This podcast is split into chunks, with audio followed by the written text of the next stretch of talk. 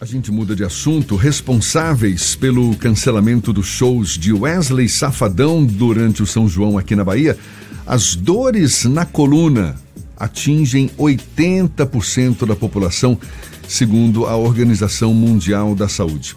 E em diversos casos, como este do cantor cearense que precisou ser internado e cancelou os shows por duas semanas, em muitos casos, os pacientes passam por um tratamento minimamente invasivo chamado bloqueio periférico, que é uma técnica que acelera a recuperação da hérnia de disco, muitas vezes a grande vilã nesse processo de dores na coluna.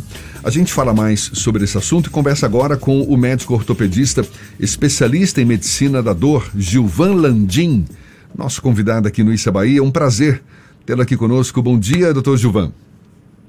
Bom dia, Jefferson. Bom dia a todos os amigos que nos escutam aqui no Isso é Bahia. É um prazer estar aqui com vocês. Antes de qualquer coisa, antes da gente falar dessa técnica, 80% da população com dores na coluna, segundo a Organização Mundial da Saúde, é muita gente. Ou seja, a chance, o, a chance de, de, de, as pessoas não terem problemas com a coluna ao longo da vida, de certa forma, são pequenas, então muito pequena, Jefferson. É, há inclusive trabalhos, a literatura americana, por exemplo, ela já coloca que em algum momento da vida todos nós vamos sentir algum tipo de dor na nossa coluna. Então, é, realmente é o nosso dia a dia. É, a queixa mais comum no consultório são as dores na coluna. E na região lombar, né? Fico imaginando eu que é onde tem muito impacto, né? A gente acaba sentindo muitos os, dos impactos que a coluna sofre. Agora, quais são as principais causas dessas dores nas colunas? Dores na coluna, melhor dizendo.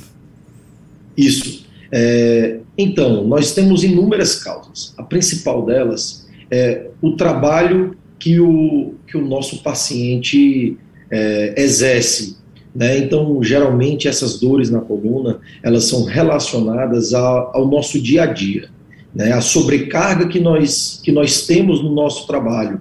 Então, são aqueles, aqueles pacientes que é, trabalham, por exemplo, sentado. Quando nós estamos sentados, Jefferson, nós temos o dobro de carga na nossa coluna.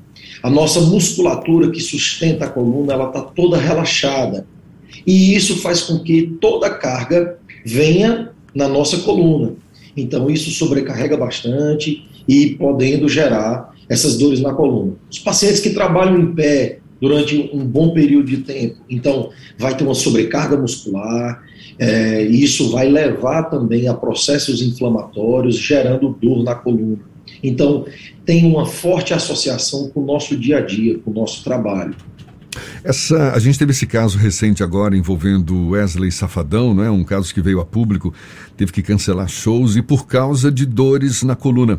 Essa técnica que eu citei também, a tal é, bloqueio periférico, uma técnica que acelera a recuperação da hérnia de disco, consiste em que exatamente, doutor Gilvan? Vamos lá, Jefferson. É, é um geralmente é, os pacientes que possuem é, dor na coluna, eles passam por um, por um período de tratamento e todo um protocolo feito. Claro que essa não é, é a primeira regra né, e a primeira opção que nós optamos para tratar os nossos pacientes. Antes de tudo isso, tem um trabalho de reorganização funcional desse paciente no seu trabalho, é, passa por um período de fisioterapia, passa por um período todo de reabilitação, fortalecimento da musculatura. Esses pacientes que não têm melhora ou que estão num quadro muito agudo de dor, esses pacientes são candidatos a fazer um, um procedimento minimamente invasivo que nós fazemos na coluna, chamam-se infiltra, infiltrações ou bloqueios. Né? O que é que consiste isso? Eu, eu trago aqui para vocês, Jefferson, para quem consegue nos ver, um modelo de, vamos dizer, de agulha que nós fazemos esse tipo de procedimento. Esse procedimento, é, agulha, ela, ela é uma agulha especial, porque porque ela tem uma ponta ativa. Essa ponta ativa da agulha que vocês estão nos vendo aqui, ela é responsável por fazer um trabalho de neuromodulação. Você coloca seja, só um pouquinho para cima, porque o pessoal do YouTube não está conseguindo ver, Givan. Pronto, Pronto, agora.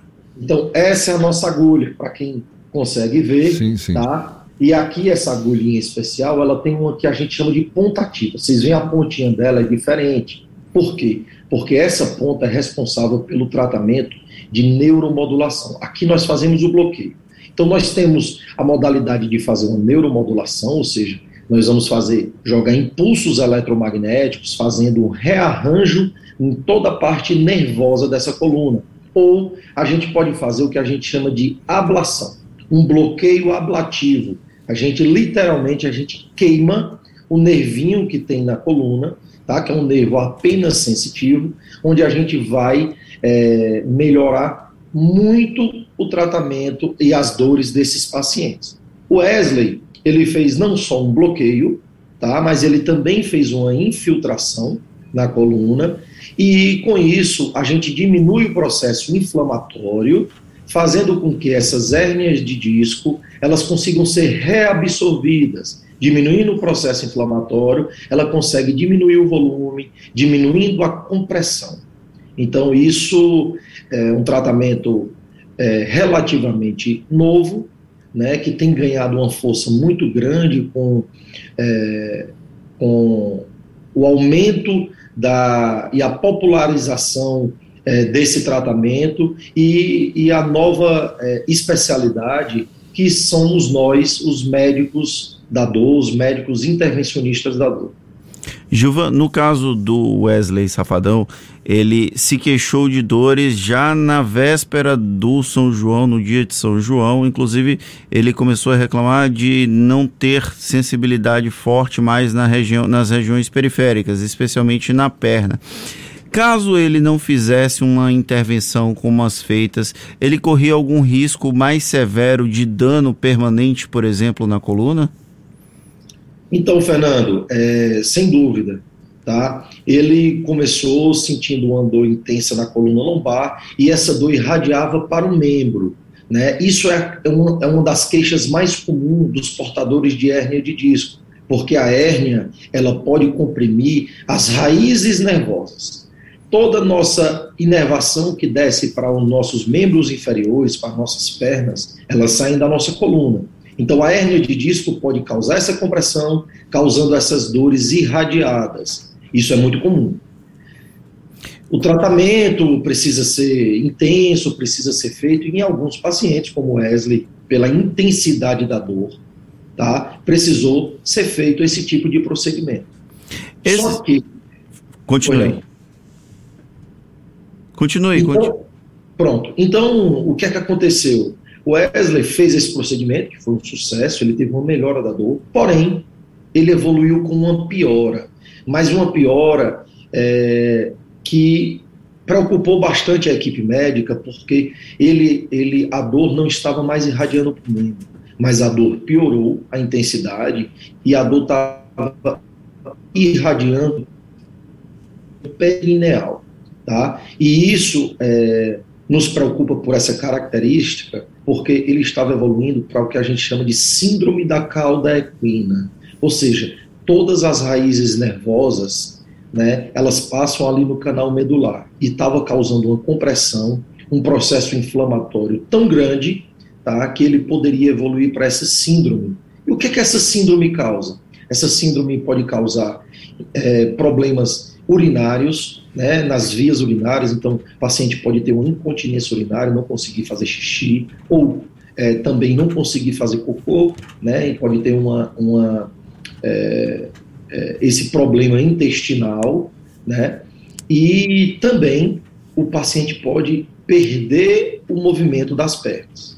E isso aí é uma. A gente, a gente caracteriza isso como uma emergência é, ortopédica e o paciente precisa realmente ir para fazer a retirada da hernia de disco com urgência para que isso não venha a se prolongar e causar esse problema permanente.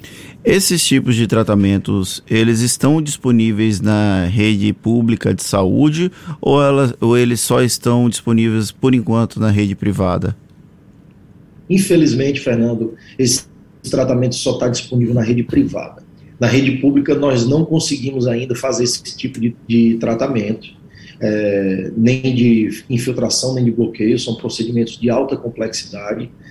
Evidentemente que alguns pacientes de urgência, né, que estão passando por um, um, um, quadro muito mais grave, que estão internados em hospitais de alta complexidade, esses pacientes conseguem esse, esse tipo de tratamento. Tá? Principalmente quando a gente fala na retirada das hérnias de disco, é, o, paciente evoluindo para uma síndrome da cauda equina, então esses, é, esses pacientes mais graves, eles conseguem esse tipo de tratamento. Mas no dia a dia, os pacientes que sofrem de dores lombares, que têm hérnias de disco, eles não conseguem é, fazer esse tipo de tratamento. Mas os convênios cobrem ou só particular? Cobrem, os convênios todos cobrem é, esse tipo de tratamento, não só a infiltração, não só o bloqueio foraminal, bloqueio facetário, é, mas também a cirurgia endoscópica da coluna, que foi a segunda cirurgia que o Wesley teve que fazer que é a cirurgia para retirada de fato da hérnia de disco. Qual então, o momento que um paciente que sente muita dor, ele deve procurar um médico e quando o procedimento ele é recomendado? Tem algum tipo de escala de dor, por exemplo, para que algum tipo desse procedimento seja escolhido pelo profissional de saúde? Perfeito sua pergunta, Fernando. Muito obrigado. É, sim, nós temos é, todo um, um, protocolo né, que é feito principalmente pelos cirurgiões de coluna, né, é, que o paciente, é, isso vai depender do sintoma do paciente, a intensidade da dor e o sintoma do paciente. Por exemplo, os pacientes que sofrem de muita dor, essa dor irradiada, a gente pode lançar mão do tratamento fisioterápico, acupuntura, os pacientes vão precisar também de um RPG no segundo momento, medicações, é, e isso a gente faz com que o paciente melhore das dores. Pacientes que não melhoram com tratamento conservador, nós vamos tentar o tratamento minimamente invasivo, que são os tratamentos com bloqueios, com infiltrações da coluna, como eu é, é, demonstrei aqui para vocês. Esses pacientes que mesmo assim não conseguem melhorar ou que têm uma evolução desfavorável, o que seria isso? Paciente com é, o que a gente chama de mielopatia. Então, a compressão no canal medular está fazendo com que a nossa medula sofra e isso o paciente começa a ter sintomas mielopáticos, ou seja, fraqueza muscular, é, diminuição progressiva dessa, dessa força muscular, tá? E perda de sensibilidade. Então, se isso estiver ocorrendo, aí sim o paciente é candidato à cirurgia e a cirurgia o mais rápido possível, para que a gente possa é, contornar esses sintomas. O senhor citou alguns tratamentos conservadores antes de haver algum tipo de intervenção, mesmo que minimamente invasiva citou RPG, citou atividade física. Quais são as atividades que podem ser recomendadas para, por exemplo, fortalecimento da musculatura e aí impedir que essa dor evolua ao ponto de se tornar insuportável?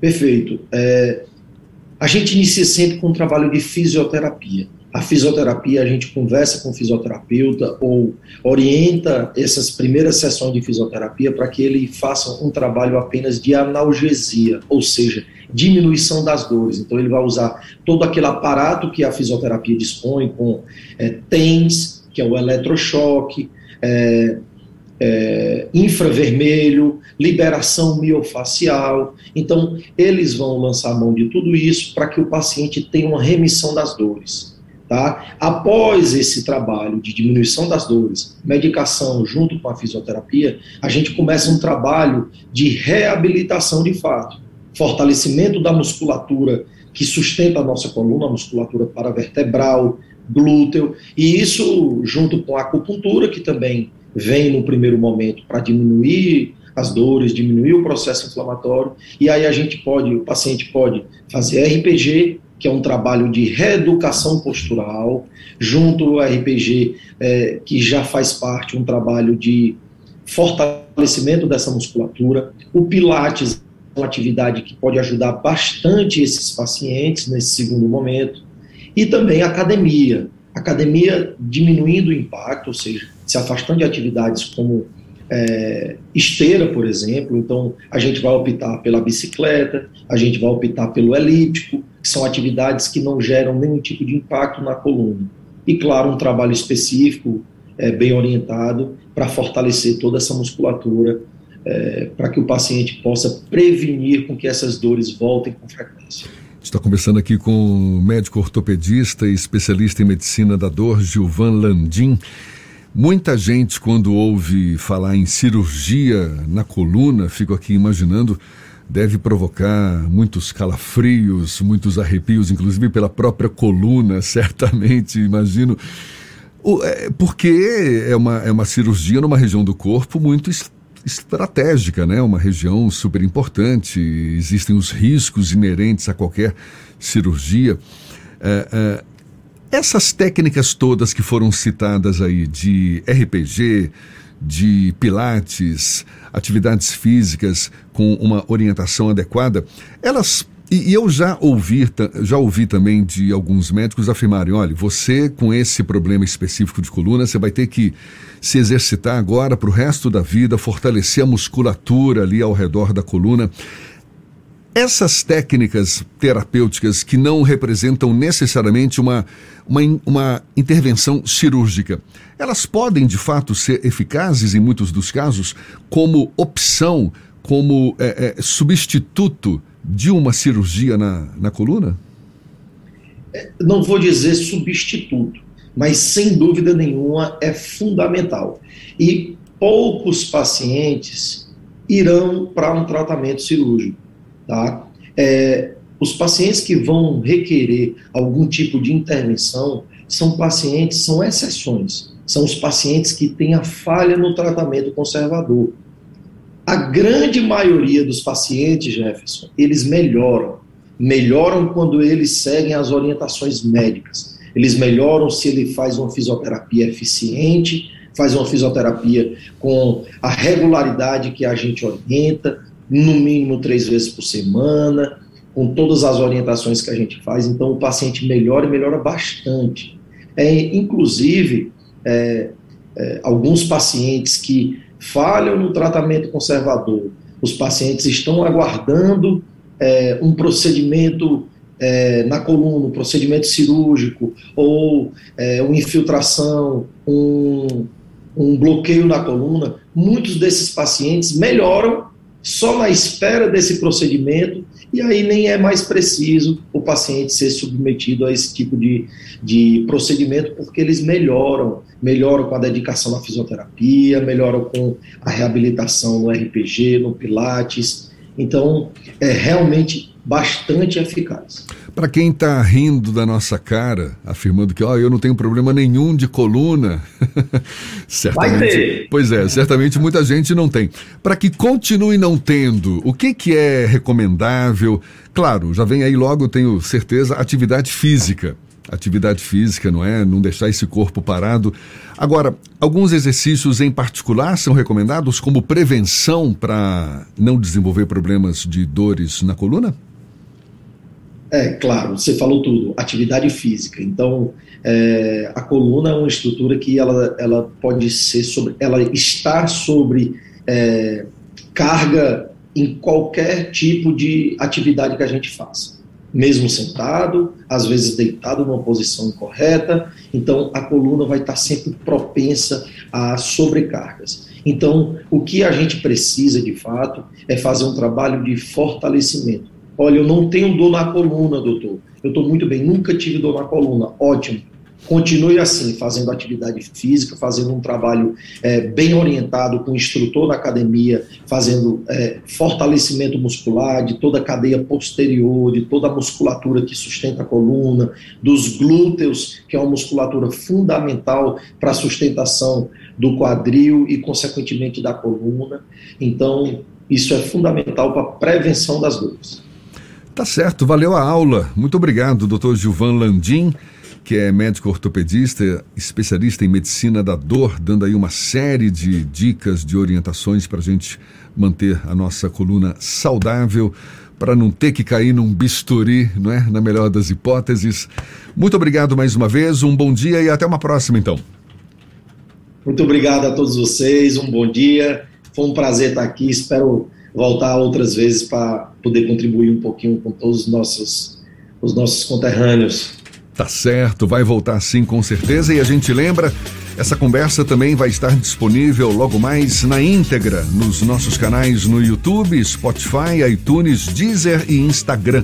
Agora 7h46 na Tarde FM.